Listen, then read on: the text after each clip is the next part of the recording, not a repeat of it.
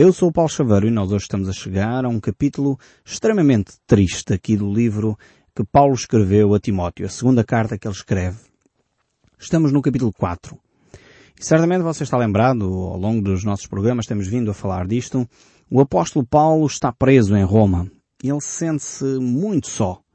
E sabe que o seu fim está próximo. E por isso ele aqui vai eh, escrever, como podemos dizer assim, as últimas palavras uh, da sua vida. E é neste sentido, nesta toada, uh, que ele vai de deixar aqui com Timóteo algumas reflexões. Então ele reforça e fala com Timóteo de forma muito, muito pessoal e deixa uh, a importante missão que ele deve tomar em consideração. Essa grande missão que Timóteo deveria ter sempre presente na sua mente é anunciar a palavra de Deus porque é ela que de facto pode transformar a vida das pessoas. E não há nada mais importante à face da Terra do que dar a oportunidade às pessoas de terem um encontro pessoal com Cristo, de obter a vida eterna, que é no fundo o que está em causa aqui. Por isso o apóstolo Paulo dá de facto eh, a grande orientação eh, a Timóteo de ele insistentemente anunciar, pregar, falar da palavra de Deus. Vejamos então aqui 2 Timóteo, capítulo 4, uh, eh, vamos ver a partir do verso 1, e diz assim a palavra de Deus. Conjuro-te perante Deus e Cristo Jesus, que há de julgar vivos e mortos pela sua manifestação e pelo seu reino.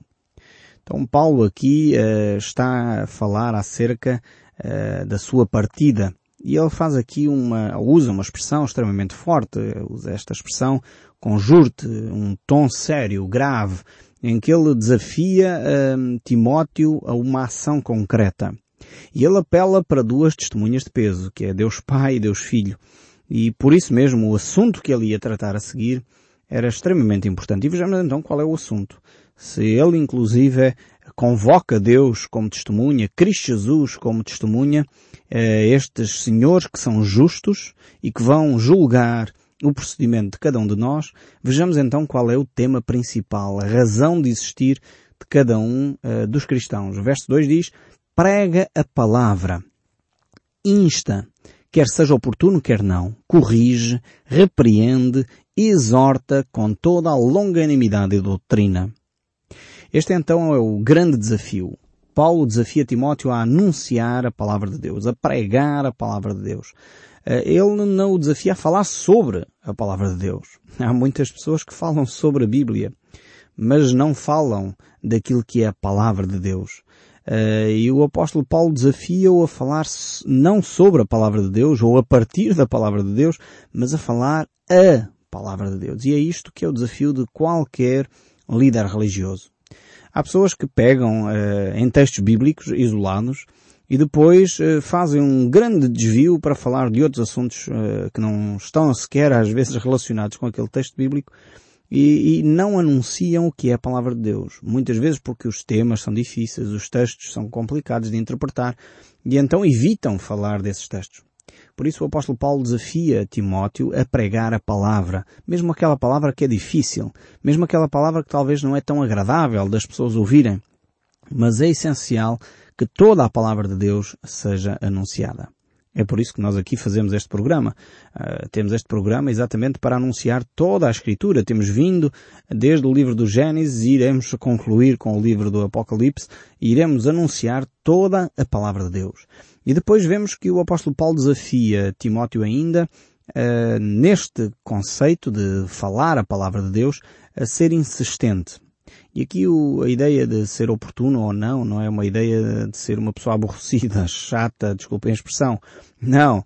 É alguém que uh, aproveita as oportunidades para, de facto, colocar a palavra de Deus. Anunciar a palavra de Deus nos momentos uh, que são essenciais para a vida das pessoas. Por isso, há várias oportunidades e ele aqui vai dizê-las nos momentos de correção, nos momentos para repreender alguém, nos momentos para encorajar, exortar, é esta ideia de levantar alguém que está desanimado. Mas tudo isto deve ser feito sempre com paciência e com a doutrina correta. E é vital que nós tragamos sempre para as nossas reflexões a, a palavra de Deus, os princípios de Deus. A doutrina aqui tem a ver com isto. Não tem a ver tanto com rituais, tradições, formas, e às vezes nós confundimos tudo isso com doutrina, uh, mas não, a doutrina não é isso. A doutrina são os princípios de Deus que são transversais uh, às culturas, ao tempo, uh, e por isso são sempre importantes para as nossas reflexões. Então é, é deste ensino, desta paciência com doutrina, com, com propriedade, com, com os princípios corretos, que Timóteo é desafiado então uh, a anunciar, a pregar. Por isso Paulo diz, corrija, repreende, exorta com toda a longanimidade e doutrina. É, é fundamental esta atitude de paciência. Porquê? Porque nem sempre as pessoas, ao serem corrigidas a primeira vez, mudam logo de atitude. Não, nós somos assim, seres humanos, somos pessoas que achamos sempre que estamos corretos. E quando alguém nos corrige, a nossa primeira atitude é da resistência, é tentar dizer que aquela pessoa não tem razão. Então às vezes é necessário de facto os outros terem muita paciência connosco para nós mudarmos determinados comportamentos, mudarmos determinados hábitos, assim como os outros. E é por isso que cada um de nós, como cristão, tem de ter paciência uns para com os outros. Mas ele prossegue a falar aqui no verso 3 deste capítulo 4 da segunda carta de Paulo a Timóteo. Diz assim, Pois haverá tempos em que não suportarão a sã doutrina. Pelo contrário, cercar-se-ão de mestras segundo as suas próprias cobiças, como que sentindo coceira nos ouvidos. O apóstolo Paulo está a alertar Timóteo eh, para o facto de que as pessoas preferem ouvir coisas agradáveis do que ouvir aquilo que é a palavra de Deus, que muitas vezes é dura, muitas vezes corrige, muitas vezes aponta as nossas falhas, muitas vezes diz quem nós somos. E nós nem sempre gostamos, preferimos ouvir mensagens que dizem que nós somos muito importantes, que nós somos muito capazes, que nós temos talento dentro de nós, cada um é muito importante. E às vezes eh, ficamos ou queremos só esta parte da mensagem bíblica e não queremos a outra que diz que nós precisamos de Cristo, que nós somos pecadores, que nós na nossa natureza não há nada de bom. E muitas vezes nós não percebemos que é preciso fazer este balanço, este equilíbrio entre perceber as nossas limitações e perceber aquilo que nós somos em Cristo Jesus. Eh, e quando nós não percebemos isto, então de facto as pessoas preferem um discurso mais positivista, mais alegre, mais animado, eh, e por isso diz o apóstolo Paulo, não suportarão a sã doutrina. E a sã doutrina fala do quê? Fala da morte de Cristo, Ele morreu para perdoar os nossos pecados. Significa que nós somos pecadores. Você e eu. Somos pecadores, somos pessoas que precisamos de Deus. Somos pessoas que em nós próprios não temos os recursos para sair do buraco em que nos encontramos. E por isso mesmo precisamos de um Salvador. Se nós não estivéssemos em perigo, não havia necessidade de um Salvador. Só há necessidade de um Salvador quando nós estamos em perigo. Outro aspecto desta sã doutrina é que Cristo Jesus não ficou morto. Ele ressuscitou, está vivo. E infelizmente, desde que Jesus Cristo ressuscitou, é, que se tenta dizer que ele não ressuscitou. Logo os fariseus procuraram fazer isso. Há pouco tempo veio alguém dizer que afinal encontraram a ossada de Jesus Cristo, o túmulo de Jesus Cristo. Já os fariseus fizeram exatamente isso esses fariseus a quem Jesus chamava de hipócritas e que subornaram uh, soldados para que mentissem a respeito da, da ressurreição de Cristo, dois mil anos depois a estratégia de Satanás continua a mesma. Apesar de Satanás ser um ser extremamente poderoso e de ter muitos milhares de anos, continua sem grande criatividade.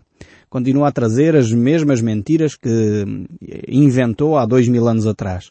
E continuam hoje a tentar dizer que Cristo Jesus não ressuscitou. Essa doutrina diz que Cristo efetivamente ressuscitou. E o lamentável é que algumas pessoas até vão atrás dessas mentiras.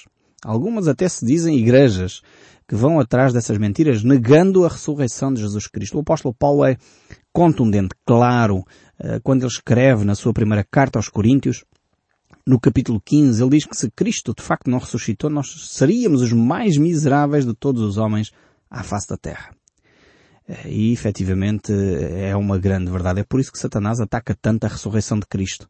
Porque ele sabe que se conseguisse levar as pessoas a desacreditar da ressurreição, o cristianismo daria, deixaria de fazer sentido. Uh, o cristianismo faz sentido porque Cristo venceu a morte. Cristo tornou-se vitorioso sobre a morte e sobre o pecado. E é por isso que a ressurreição é central na sã doutrina cristã. Também, ao mesmo tempo, esta sã doutrina uh, nos aponta para a ascensão de Cristo. Ele não só ressuscitou, como ele subiu aos céus. Ele está neste momento à direita do Pai. E, e Ele intercede por nós. Não é só o Espírito Santo que intercede por nós. Alguns grupos religiosos gostam muito da expressão que o Espírito Santo intercede por nós com espremidos, ou com gemidos inexprimíveis, perdão. E, e, de facto, esse é, é um texto basilar, mas no mesmo texto, no mesmo capítulo de Romanos, capítulo 8, uh, eh, diz que Jesus Cristo é o nosso intercessor. Ele está à direita do Pai interceder, orar por si, por mim, já, já imaginou? Às vezes nós gostamos que o pastor venha orar por nós. É importante, sim, sem dúvida. Um cristão mais maduro venha orar por nós. Mas você e eu temos Cristo Jesus a orar por nós. Você e eu temos o Espírito Santo a interceder por nós. Que maravilha! Realmente a Trindade está preocupada connosco, quer tocar na nossa vida, quer mudar aquilo que está em nós, quer levar-nos a uma maturidade humana e espiritual. É impressionante. É por isso que eu costumo dizer é, que a cada um de nós basta não atrapalhar muito o trabalho de Deus. Se nós não atrapalharmos, já estamos a ajudar muito. É, porque muitas vezes nós, com a nossa tentativa de ajudarmos a Deus, é, fazemos muitos estragos. Deixemos de facto de ajudar Deus, deixemos Deus fazer a obra que Ele tem para fazer em nós. Então precisamos de ouvir a sã doutrina, precisamos deixar esta sã doutrina trabalhar no nosso caráter, mudar aquilo que nós somos para que o nome de Jesus Cristo seja glorificado. Por isso aqui o apóstolo Paulo diz que alguns não suportarão esta sã doutrina. Pelo contrário, o que é que vão fazer estas pessoas? Vão cercar-se de mestres segundo as suas próprias cobiças, ou seja, vão procurar pessoas que vão falar aquilo que elas querem ouvir. Então o que é que elas querem ouvir? O que é que as pessoas procuram? no fundo o que as pessoas procuram é o bem-estar, é a qualidade de vida, é a riqueza, é a saúde e infelizmente nós verificamos que isto é um fenómeno constante na nossa sociedade. Pessoas cercam-se de mestres que falam sobre estes assuntos. E por isso mesmo determinados grupos uh, enchem uh, as suas salas à custa destes aspectos. Porquê? Porque as pessoas procuram mestres segundo as suas próprias cobiças. Não é estranhar que uh, tantas pessoas em Portugal invistam no Euro Milhões. Porquê? Porque as pessoas querem ficar ricas. Também não é de estranhar que uma pessoa procure uh, ser rica e por isso procure ir a uma igreja, procure ir aqui a uma comunidade, procure o bruxo ou procure este ou aquele para poder resolver os seus problemas financeiros. E a Bíblia diz claramente que no final dos tempos as coisas serão desta forma muitos cercar-se-ão de mestres segundo as suas próprias cobiças. E ficam horrorizados, ficam uh, ficam quase com alergia quando ouvem a palavra de Deus. E como diz o texto aqui, como que sentindo coceira nos ouvidos. Não vão suportar aquilo que a Bíblia diz. Antes, pelo contrário, vão contestar dizendo, não, não, não, não, não, o Evangelho é um Evangelho que é só rosas, não tem espinhos. Mas a Bíblia não diz isto. E é por isso que quando as pessoas que se cercam desses falsos mestres em torno de si próprio para, segundo as suas próprias cobiças, como diz aqui o texto, ouvirem falar aquilo que lhes agrada, de facto, quando a pessoa encontra espinhos na vida, fica desiludido, fica desanimado, porque não percebe como integrar aquilo na vida real. E por isso mesmo tenta conjecturar pensamentos positivos que não são necessariamente fé.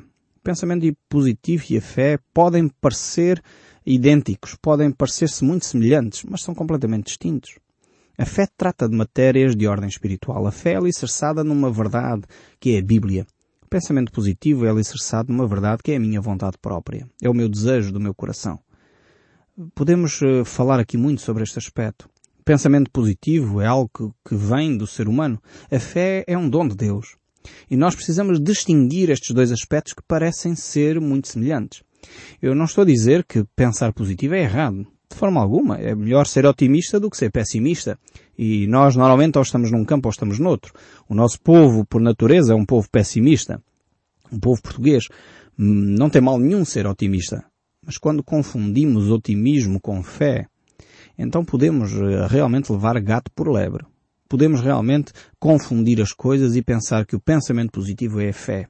E não é a mesma coisa. E é necessário deixar isto muito claro. Não confundamos pensamento positivo com fé. Não confundamos cobiça própria com o desejo do coração de Deus.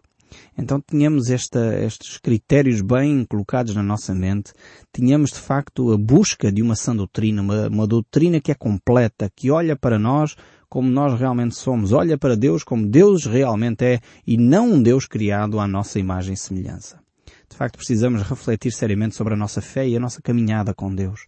Mas o verso 4 continua. O apóstolo Paulo vai dar aqui conselhos extremamente fortes, pois são os últimos conselhos que Paulo vai dar a Timóteo e ele está extremamente preocupado para que Timóteo tenha todas as ferramentas necessárias para prosseguir no caminho correto. Por isso o verso 4 diz, estas pessoas que vão se cercar de mestres que vão falar sobre as suas próprias cobiças, eles se recusarão a dar ouvidos à verdade, entregando-se às fábulas. A verdade nem sempre é aquilo que nós gostamos de ouvir. A verdade muitas vezes é dura, a verdade nas vezes é dolorosa, as verdades hum, muitas vezes custam a ser ouvidas e muitas vezes nós preferimos gastar o nosso tempo com fábulas, com histórias, com, até podem ser histórias bonitas, algumas até são histórias verdadeiras, mas que não são a palavra de Deus. Por isso o apóstolo Paulo diz, estas pessoas vão preferir ouvir histórias do que ouvir as verdades de Deus. E de facto nós podemos cair neste erro de uma forma muito simples. Por vezes, histórias eh, servem como ilustrações para relatar os princípios bíblicos. E normalmente alguém que se preocupa em transmitir a verdade de Deus tem esta preocupação de trazer um, exemplos da vida real ou histórias que possam ilustrar os princípios bíblicos. Nós temos feito isso aqui também. Mas agora quando nós preferimos as fábulas, as tradições, aquilo que as pessoas dizem, uh, e depois dizemos até que vem da Bíblia, Aí é que é o erro. Eu lembro-me de algum tempo atrás, estava uh, lá bem no norte, em Vila Real de Trás-os-Montes, e estava numa aldeia a visitar algumas pessoas, e a certa altura um senhor veio contar uma história que, enfim, ele acreditava que vinha na Bíblia, uma história de uns animais e umas coisas assim do género. E eu tive que lhe dizer, não, essa história não vem na, na Bíblia. Ah, não. Ah, mas eu pensava que vinha. E normalmente é este tipo de histórias que talvez até essa pessoa se calhar ouviu numa igreja, se calhar ouviu numa comunidade qualquer ou um líder religioso a contar, e ele convenceu-se que aquela história vinha na Bíblia. Nós temos que realmente não dar espaço para as fábulas, para as histórias que são inventadas e que não têm fundamento nas Escrituras. Devemos ficar naquilo que é os princípios de Deus. Aquilo que são as histórias que Deus relata. E mesmo quando contamos histórias para ilustrar os princípios de Deus, devemos fazer claramente a distinção. São histórias para contar os princípios. Não é a verdade bíblica. É por isso que às vezes nós cristãos vemos um filme e quantas vezes alguns de nós certamente já vimos o filme de Ben-Hur ou os Dez Mandamentos e depois vemos aquele filme e achamos que é o relato bíblico ou mesmo o filme de Jesus. Há ótimas produções sobre o filme de Jesus. Algumas são literais quanto aos, aos textos bíblicos. Há outras que são inventadas. Uh, e muitas vezes a pessoa vê o filme, o filme e pensa, bem, isto é a Bíblia. Cuidado. Não confundamos as coisas. Infelizmente, muitas vezes os filmes, ou a maioria das vezes, os filmes não são exatamente como as escrituras dizem. Eu tenho visto cada coisa, uh, há filmes a passar nos canais de televisão, nos cinemas, sobre a vida de Jesus Cristo, que não tem nada a ver com a vida de Jesus. São completas mentiras, são completas aberrações, alguns deles. Outros são extremamente bem feitos e é por isso que nós temos que conhecer a Bíblia para poder comparar o que é que é fábula e o que é que é a palavra de Deus. Mas voltando aqui ao nosso texto bíblico, o verso 5, Paulo ainda continua a dizer, Tu, porém, ser sóbrio em todas as coisas, suporta as aflições, faz o trabalho de um evangelista e cumpre cabalmente o teu ministério. Parece que afinal de contas o Evangelho tem uh, aflições. Por isso o apóstolo Paulo diz a Timóteo, suporta as aflições, vive essas aflições de cabeça erguida, com honra, com capacidade de enfrentar as dificuldades e recorrendo àquele que te pode livrar das aflições.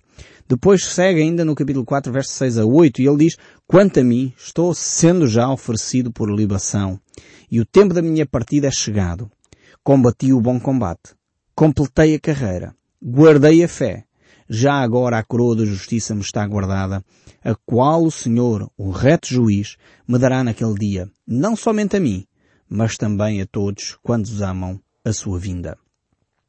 Temos aqui uma declaração extremamente interessante da parte do apóstolo Paulo, uma declaração fantástica esta aqui, que o apóstolo Paulo está muito consciente do términos da sua vida. Ele sabe que a sua vida terminou. Mas, no entanto, ele termina a sua vida de cabeça erguida. Ele termina a sua vida sabendo que cumpriu o propósito de Deus para ele. A minha pergunta é, Estamos nós a, a par daquilo que Deus quer fazer na nossa vida? Estamos nós a cumprir o propósito de Deus para o qual Ele nos criou? Ou simplesmente andamos aqui nesta vida, num vai e vem, sem perceber muito bem o que andamos cá a fazer, sem nos questionarmos sequer o que andamos cá a fazer? Trabalhamos a vida inteira para amealhar pouco ou nada, para cuidar uh, da nossa casa e dos nossos haveres, ou de facto valorizamos aquilo que é importante. Há poucas coisas que são eternas e é nessas que nós devemos investir a nossa vida. Algumas coisas que são eternas uh, são o próprio Deus, a Bíblia, as pessoas e o amor. Estas quatro são eternas e eu creio que é nestas quatro que nós deveríamos concentrar toda a nossa existência. É por isso que o Senhor Jesus Cristo nos alerta para nós termos aí uh, o nosso coração, termos aí o nosso tesouro. É onde uh, as coisas são eternas. Por isso o apóstolo Paulo podia falar da forma como ele fala aqui. Ele completou a carreira, ele guardou a fé e desde agora a coroa da justiça lhe está guardada. Nós no próximo programa iremos uh, trabalhar muito mais estes uh, versos que acabamos de ler. Agora já não temos mais tempo, mas no próximo programa voltaremos a eles, pois eles são de uma riqueza tremenda. E eu espero sinceramente que o som deste livro continue a falar consigo, mesmo depois de desligar o seu rádio. Que Deus o abençoe ricamente e até ao próximo programa.